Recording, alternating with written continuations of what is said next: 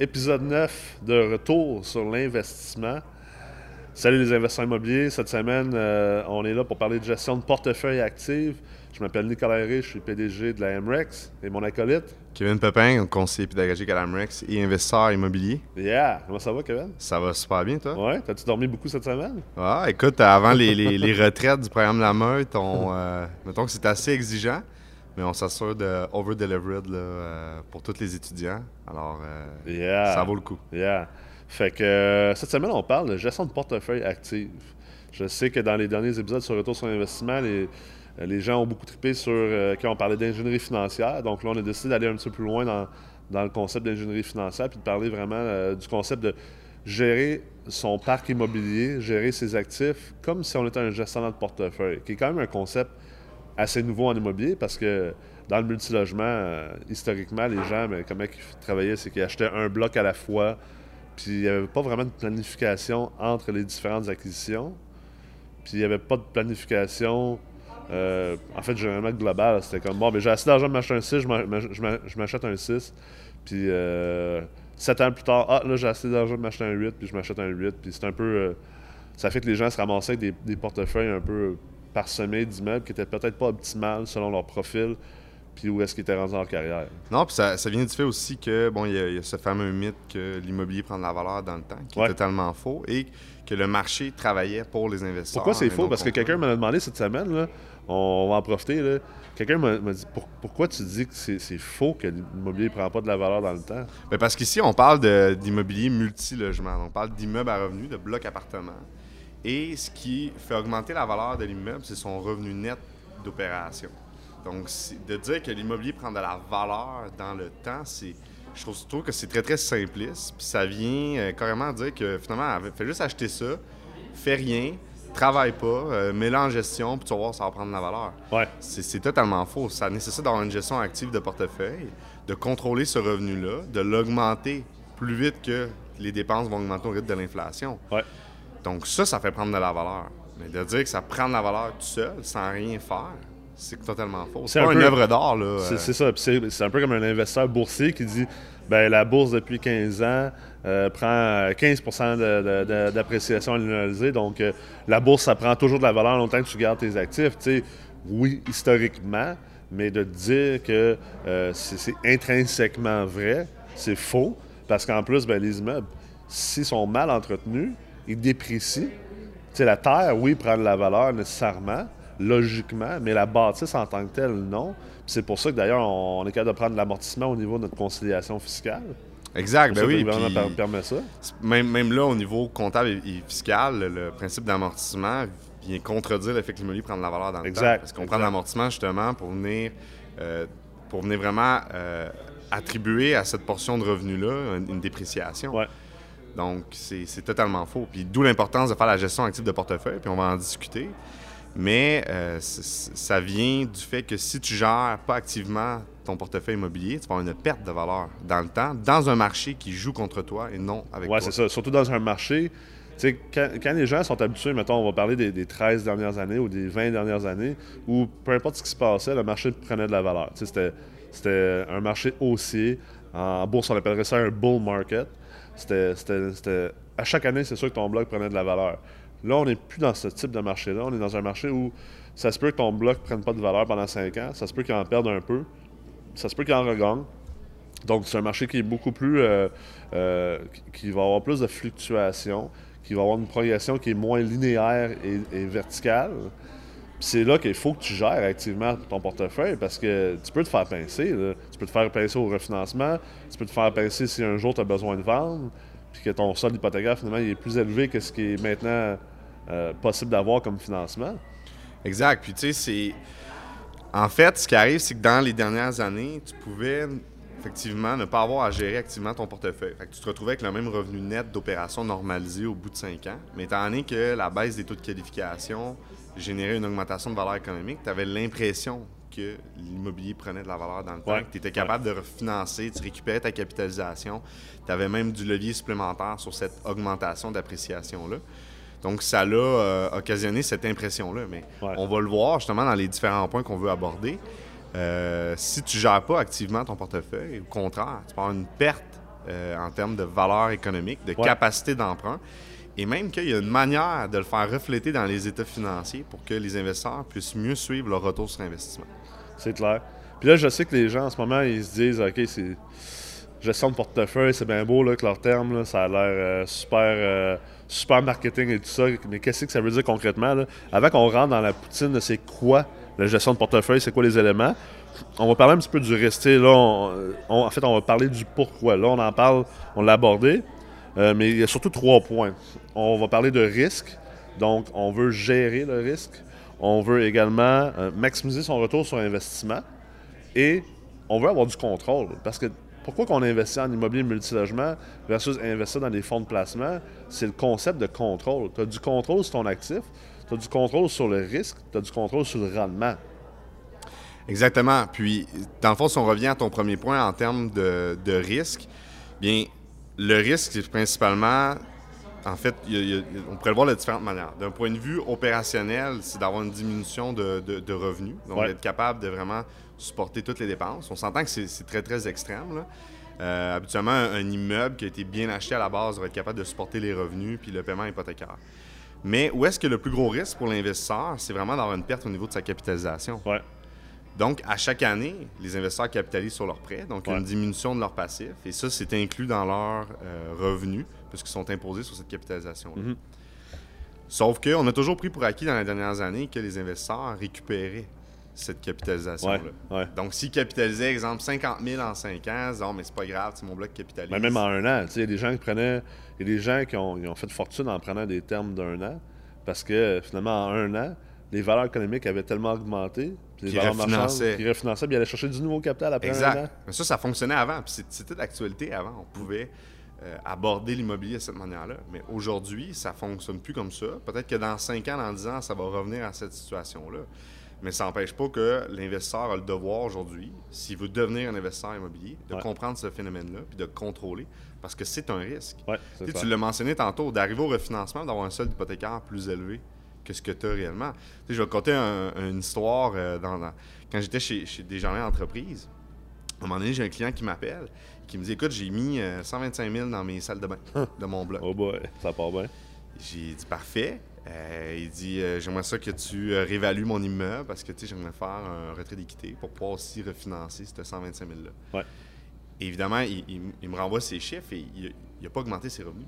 Donc, pour il a juste rénové. Il a juste mais rénové. Il n'a pas augmenté les revenus. Exact. Donc, ça, ça a amené une situation justement de, mauvaise gestion active de portefeuille parce que justement, quand les, les dépenses augmentent, tant les dépenses d'opération que des dépenses d'investissement, si tu n'es pas capable de comprendre comment ton portefeuille immobilier fonctionne en termes de valeur économique, de capacité d'emprunt, ouais, bon, mais tu te retrouves avec quoi? Tu as mis 125 000 dans tes cuisines et salles de bain? tu ne l'as pas le 125 000, tu ne le récupères pas en levier. C'est clair. Puis... Puis, combien de personnes qui vont faire des rénovations, on, le voit souvent, moi j'en ai vu énormément de cas, euh, où on était obligé de, reprendre les immeubles des gens ou euh, de les remettre sur le marché pour les vendre parce qu'ils euh, ont fait des, des rénovations puis ils ont fait, oui, des augmentations, euh, des cas un peu moins extrêmes que, celui dont tu parles, mais ils n'ont pas calculé justement le levier. Euh, parce que tu sais, quand tu fais une rénovation, puis tu augmentes tes revenus, souvent le réflexe des gens, c'est de calculer le retour de, sur cet argent-là. C'est la récupération. C'est quoi le ah délai de récupération en termes de cash flow par rapport au loyer? Mais il oublie de, de penser à c'est quoi le levier que ça me crée. Parce qu'ultimement, on veut créer le même levier. Si ça t'a coûté 100 000 de rénovation, tu veux te créer au minimum 100 000, mais idéalement, tu devrais même vouloir te créer un 150 à 200 000 de levier pour pouvoir te permettre d'avancer vers une nouvelle acquisition suite à cette optimisation-là. ça, c'est un calcul que les gens ne font pas. Ça, c'est un calcul qui fait partie de gérer activement son portefeuille. Euh, également, dernièrement, j'avais travaillé sur un dossier euh, des, euh, des, gars à Québec qui arrivent au refinancement après 5 ans puis un peu comme le, monsieur tantôt, leur solde hypothécaire actuel est plus élevé que ce que la banque est prête à financer aujourd'hui parce que les taux d'intérêt de qualification ont changé. Puis là, les gars sont, fâchés, puis ils disent que ah, les banquiers, c'est des cibles des ça, tu sais. Puis chacun droit ses opinions, mais ultimement, la faute leur revient. Puis en immobilier, la faute va toujours te revenir comme propriétaire parce que c'est une, une, gestion active. L'immobilier, c'est pas passif. Le multilogement, c'est pas passif. C'est pas juste des chiffres, c'est pas juste la théorie. C'est une entreprise que tu achètes, c'est une entreprise que tu opères avec des êtres humains qui sont des clients, des locataires. Et tu as des partenaires autour, tu as des fournisseurs, des banquiers, tout ça. Puis ça aurait été assez simple si les gars savaient faire de l'ingénierie financière, de au moins à chaque année simplement calculer, OK, là, il reste trois ans avant notre financement. En, date d'aujourd'hui, c'est quoi les taux d'intérêt d'aujourd'hui? On va calculer tout de suite comme si on refinançait aujourd'hui, puis où est-ce qu'on se trouve. Puis à chaque année, s'ils faisaient ça, ils arrivent à l'année 4, ça leur a donné le temps de prévoir cette, mauvaise situation-là il aurait pu essayer d'augmenter leurs revenus en conséquence pour, venir contrer. Il aurait pu essayer de trouver un partenaire financier pour venir injecter du capital pour essayer de contrer ça. Puis finalement, ben, ils ne l'ont pas fait. Ils ont juste subi le changement ou l'augmentation de son intérêt. Puis ben, finalement, ils ont subi de se faire de perdre leurs 14 logements. Ben oui, puis à chaque année, ces investisseurs-là, puis on ne connaît pas toute l'histoire au complet, mais mettons, on prend le portefeuille typique d'investisseurs qui, au bout de trois ans, ils réalisent ça. Mais pendant trois ans, il n'a pas fait cette gestion active de portefeuille. Et ce qui arrive, c'est que en immobilier, quand on. Parce que il y a deux types de référentiels comptables. Puis on base le retour sur investissement sur le bénéfice comptable et les, capitaux propres de, l'incorporation. Eh bien, dans le référentiel des entreprises, pour euh, le nombre comptable des entreprises à capital fermé, on ne va pas calculer les variations de valeur directement des immeubles. Donc, ça va être comptabilisé au coût. Et inévitablement, quand on va calculer le bénéfice comptable, la capitalisation va être là pleinement. Mm-hmm. Mais si on utiliserait un autre type de référentiel, qui, euh, qui les normes internationales, en IFRS, qu'on viendrait réévaluer les actifs à chaque année selon leur valeur économique, eh bien là, oui, on aurait la capitalisation, mais là, on viendrait comptabiliser une variation de valeur à la négative. Donc, on viendrait impacter le bénéfice automatiquement. Ce qui est de plus en plus, en fait, en pratique de comptabilité, ah, de plus en plus fait en Amérique du Nord. Ça arrive de l'Europe, les Européens utilisent ça.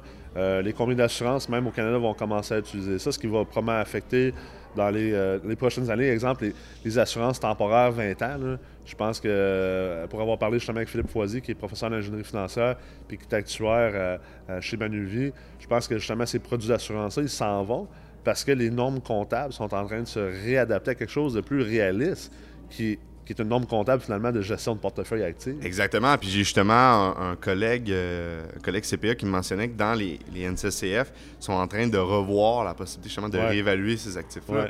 Parce que l'information n'est pas très, n'est pas très pertinente pour un investisseur immobilier, à moins que tu fasses un redressement toi-même de tes états financiers. Tu peux le faire.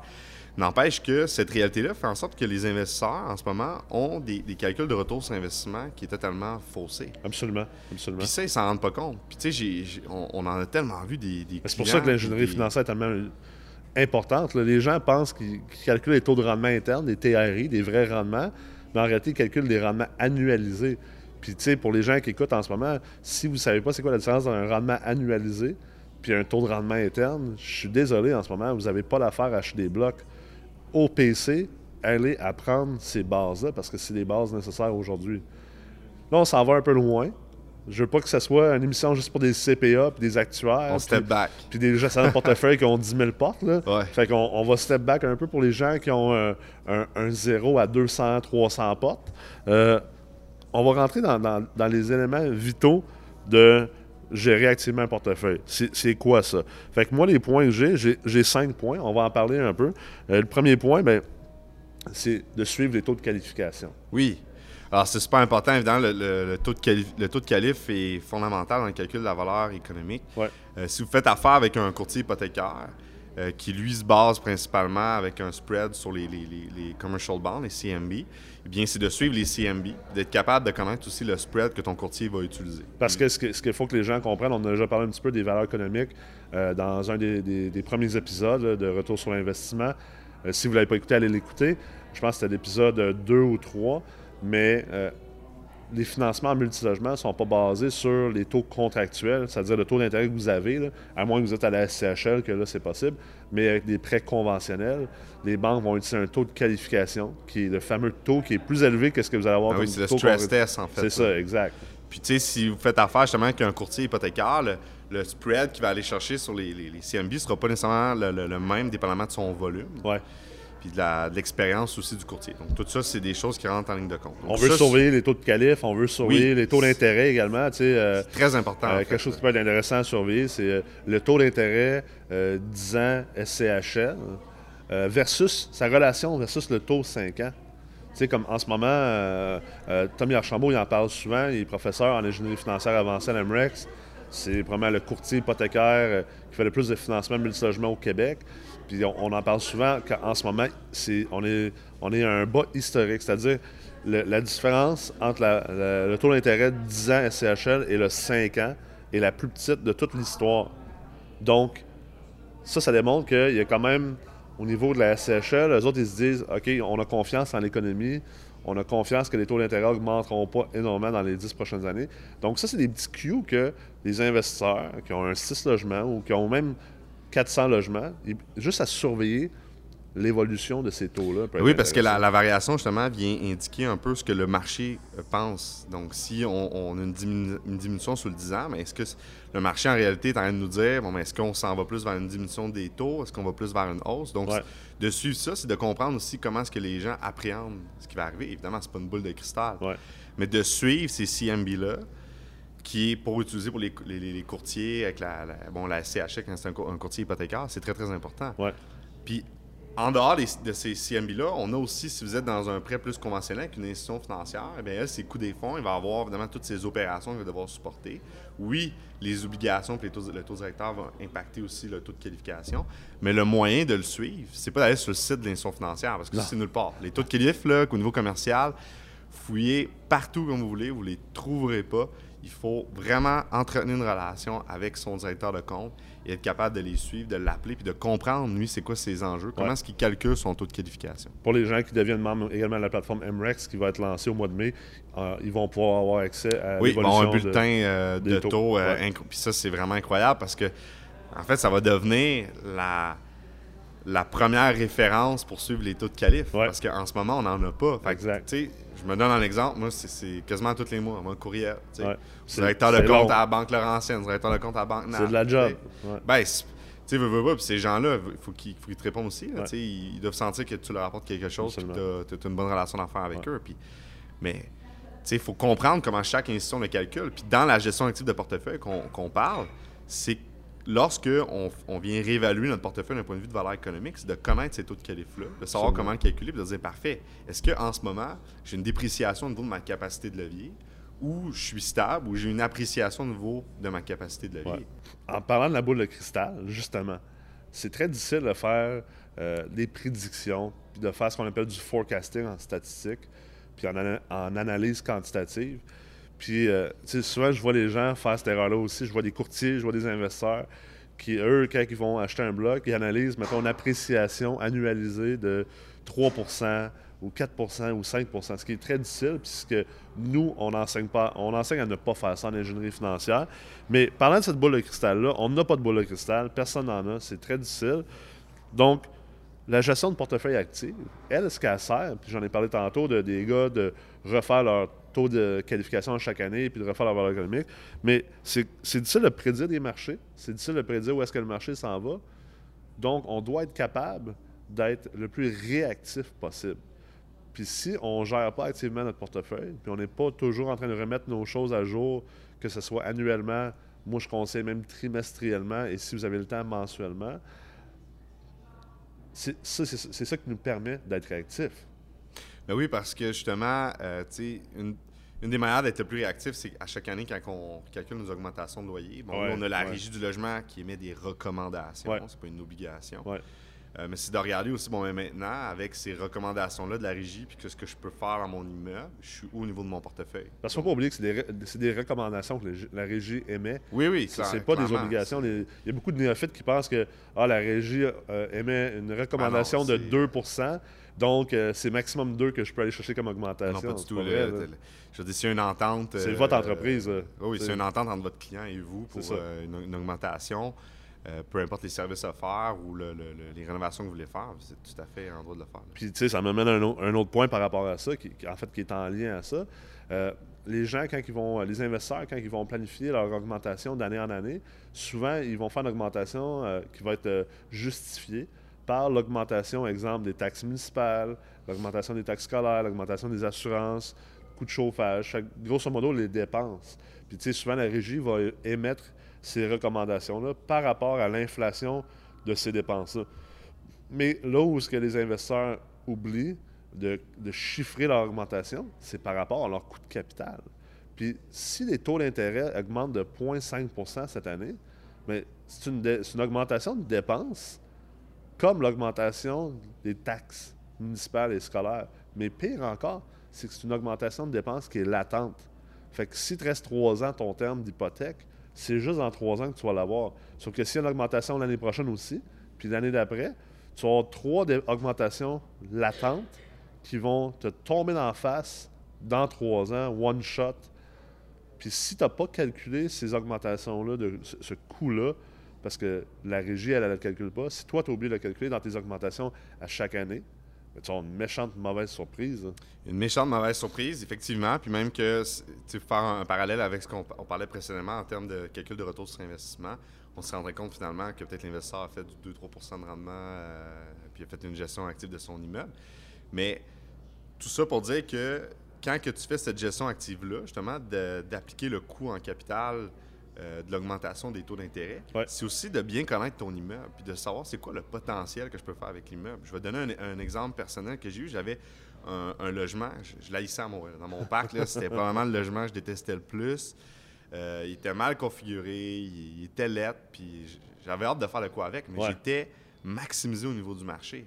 Puis là, je me suis retrouvé deux ans plus tard, puis il y avait effectivement eu une hausse des taux de qualification. Donc, le logement, si je peux même pas l'augmenter de 10 par mois, j'étais maximisé, c'était sûr que je n'étais pas capable le de Le citron était pressé. Là, le citron était pressé avec ce logement-là. Ce qui faisait en sorte que si j'arrivais pas à l'augmenter, ben, automatiquement, j'avais, j'allais avoir une perte en termes de valeur que les autres logements n'allaient pas nécessairement être capables de tout combler. Donc, en bien connaissant mon immeuble, puis en bien connaissant mon marché, je me suis dit, parfait, ben, je vais créer un produit unique avec ce logement-là. Finalement, j'ai envoyé un entrepreneur euh, démolir les murs à grandeur, puis euh, on a fait un, un gigaloft euh, avec ça.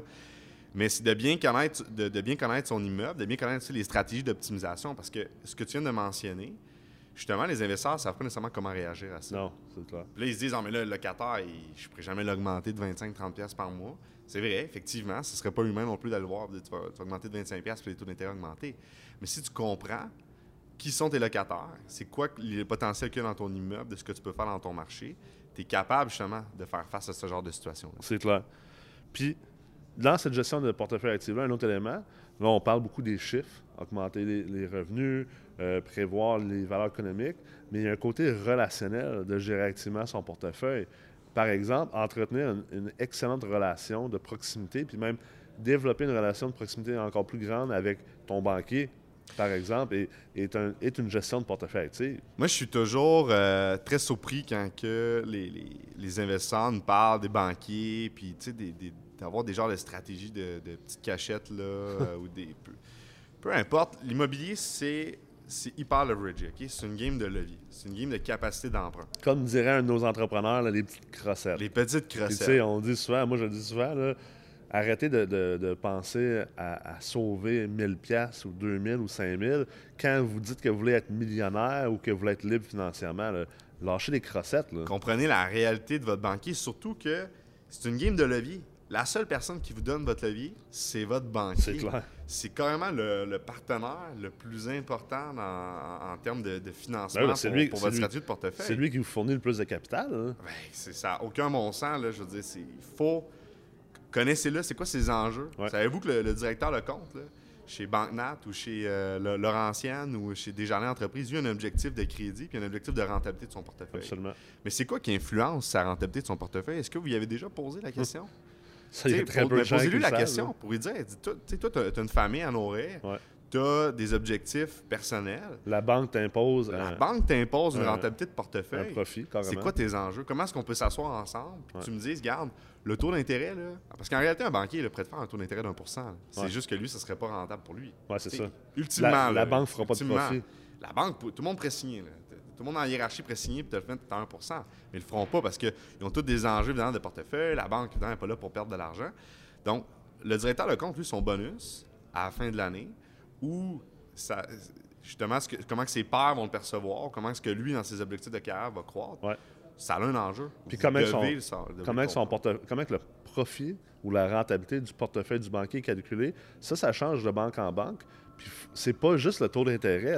Non. Ça peut être également euh, des frais de dossier. Ah oui, les frais d'ouverture de dossier en font partie. fait qu'il y a ça. différentes Ouais. choses qui affectent ça. Fait que le but, ce qu'on enseigne en ingénierie financière, c'est de comprendre pas seulement les mathématiques, mais la- la rela- le relationnel derrière les mathématiques, puis les fondements derrière ces mathématiques-là, parce qu'il y a des choses qui les affectent. Puis quand tu commences à comprendre que, OK, c'est plus juste le taux d'intérêt qui affecte le rendement de portefeuille de mon banquier, C'est ma relation d'affaires. puis que là, Ouais. le taux d'intérêt qu'il m'a mis me permet pas d'aller chercher une assez grande valeur économique, donc j'ai trop de cash à sortir. Mais à ta peu, si je paye plus de frais de dossier, par exemple, ça va-tu lui permettre de réduire son, taux- son taux d'intérêt et donc de me donner plus de levier? Ça peut devenir super intéressant. C'est un Très peu comme- intéressant. C'est un peu comme le concept du courtier hypothécaire, de, au lieu de faire financer euh, la commission du courtier hypothécaire dans le prêt, ben de, de payer le courtier hypothécaire comme un frais d'acquisition, pareil comme un notaire et tout ça. Mais si tu payes 10 000 de frais d'acquisition au courtier hypothécaire, au lieu de faire financer le 10 000 dans le prêt, parce que les gens ne le savent pas, mais tu sais, c'est financé dans le prêt Ben na- oui. na- naturellement, ça te permet, par exemple, d'aller chercher un 40 000 de prêt de plus. C'est un no-brainer, là. Ben, clairement. C'est un no-brainer. Tu viens de te créer un 30 à 40 000. là. Mais c'est de comprendre la réalité justement de ce partenaire financier-là. Ouais. Alors, en ce moment, pour ceux qui nous écoutent, comprenez la réalité de votre partenaire financier, celui qui va vous leverager, celui qui va vous donner justement des fonds à faible, à faible coût. Ouais. Vous allez pouvoir le réinvestir à des rendements de plus de 12% en immobilier. Ouais. Je donne 12 parce qu'en en général, si vous faites une, une gestion active, vous, vous faites des bonnes acquisitions, Ouais. euh, en termes opérationnels, de un retour sur investissement, cash flow, capitalisation de 12 et plus. Mais tu sais, c'est c'est important. C'est un des partenaires les plus, les, les plus fondamentaux. Vous pouvez C'est pas clair. vous permettre de, de- de faire des, des petites crossettes. là, comme- Une petite comme- recette.